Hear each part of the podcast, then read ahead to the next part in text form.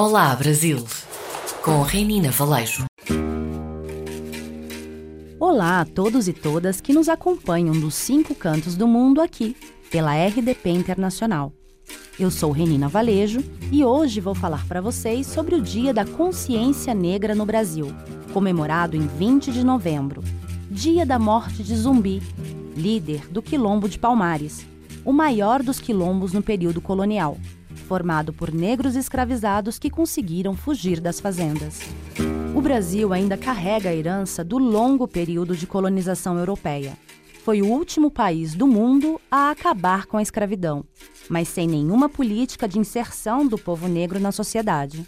Os últimos dados oficiais do censo de 2016 mostram a desigualdade que perdura até hoje, considerando que negros e pardos são a maioria da população brasileira.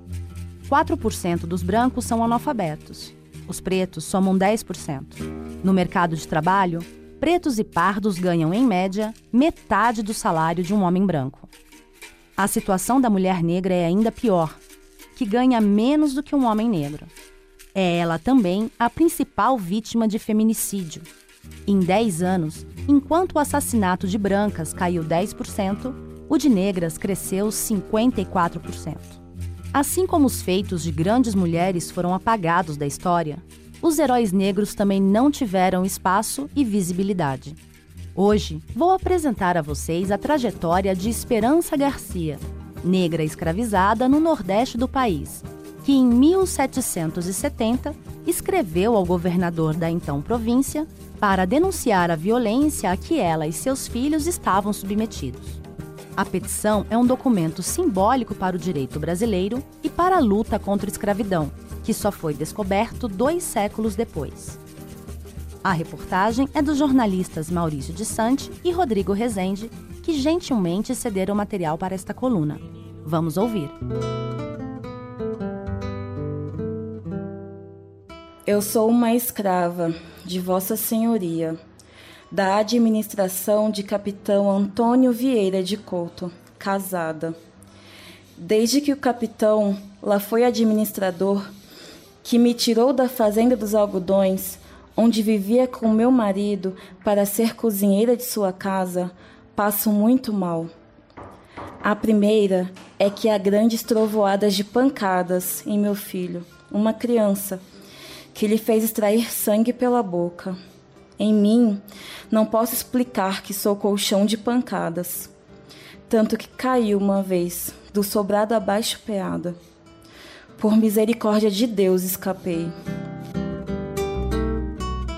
Essas são palavras de uma negra escravizada no interior do Piauí. O seu nome? Esperança. Esperança Garcia, um símbolo de resistência e considerada hoje uma das primeiras advogadas do Brasil, como nos conta a ex-senadora e atual vice-governadora do Piauí, Regina Souza.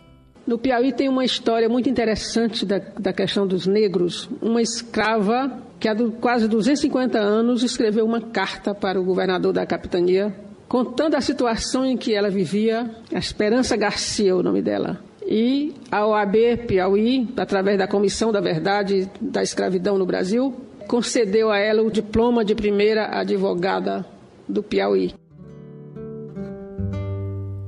Mas essa história ficou guardada, escondida por pelo menos 200 anos. A carta de esperança repousou em meio aos tantos documentos da justiça piauiense até ser encontrada pelo professor e antropólogo Luiz Motti em 1979. Eu, quando vi esse documento, eu fiquei fascinado, porque é, é, é um dos documentos mais antigos escritos por uma mulher e mais surpreendente por se tratar de uma escrava, de uma negra, não é? A partir da descoberta de Luiz Motti, o nome de Esperança Garcia apareceu na história brasileira.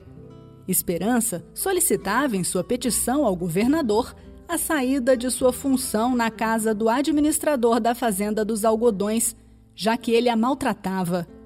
A ela e aos filhos. Ao que tudo indica, Esperança deve ter aprendido a ler e escrever com os jesuítas, antigos administradores das fazendas daquela região. Não se sabe o resultado do pedido de esperança. O professor Hélio Ferreira, especialista em literatura negra, afirma que esse é um documento fundamental para se entender o Brasil do século XVIII e, por consequência, os dias atuais. Ele fez uma comparação da Carta de Esperança com a de Pero Vaz de Caminha, escrita em 1500. Então, nessa perspectiva, ele, ele, representava o interesse do colonizador. Você vai ver que essa carta de Pervaz de é muito evocada por Caetano Veloso, né? por, Oswaldo, é, por Oswaldo de Andrade, né? Oswaldo de Andrade, mesmo de maneira irônica, mas é evocada, né? E é, é evocada. Ao passo que Spencer Garcia um, representa o que? O texto reivindicatório, o texto autobiográfico, e ela abre, então, a perspectiva né, para um, a formação do cano literário brasileiro.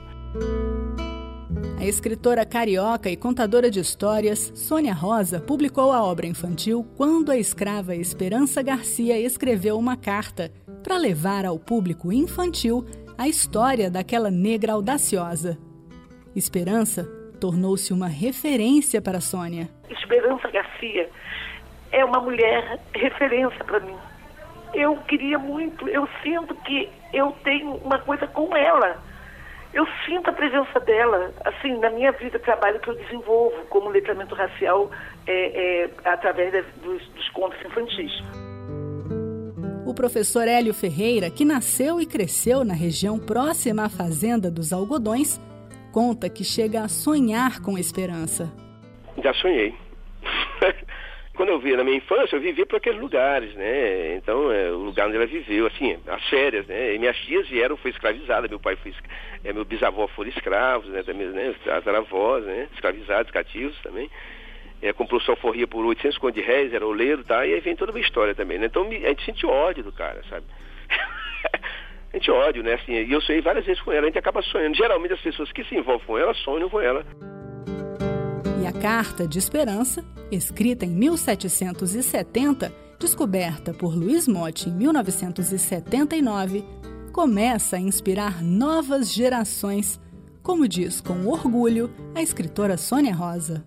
Eu tive numa escola que eu não me lembro aonde, que as crianças fizeram reivindicações para o prefeito com relação à cidade né? Meu nome é fulano, a gente estuda aqui nessa escola, a gente queria isso, isso, isso, isso, aquilo. Eles encenam, né? Eles gostam de encenar a história, né?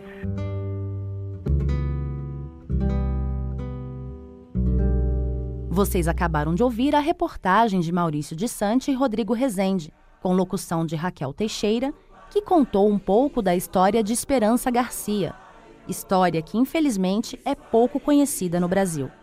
Esperança Garcia, negra escravizada que em 1770 denunciou a violência a que ela e seus filhos estavam submetidos. O documento que ela escreveu ao então governador, que só foi descoberto dois séculos depois, é simbólico para o direito brasileiro e para a luta contra a escravidão. O combate ao racismo ainda é um dos maiores desafios para a garantia de direitos humanos. Discussão da maior importância que ganha força no dia 20 de novembro, Dia da Consciência Negra no Brasil. Eu sou Renina Valejo e espero vocês para o nosso próximo encontro. Um abraço. China,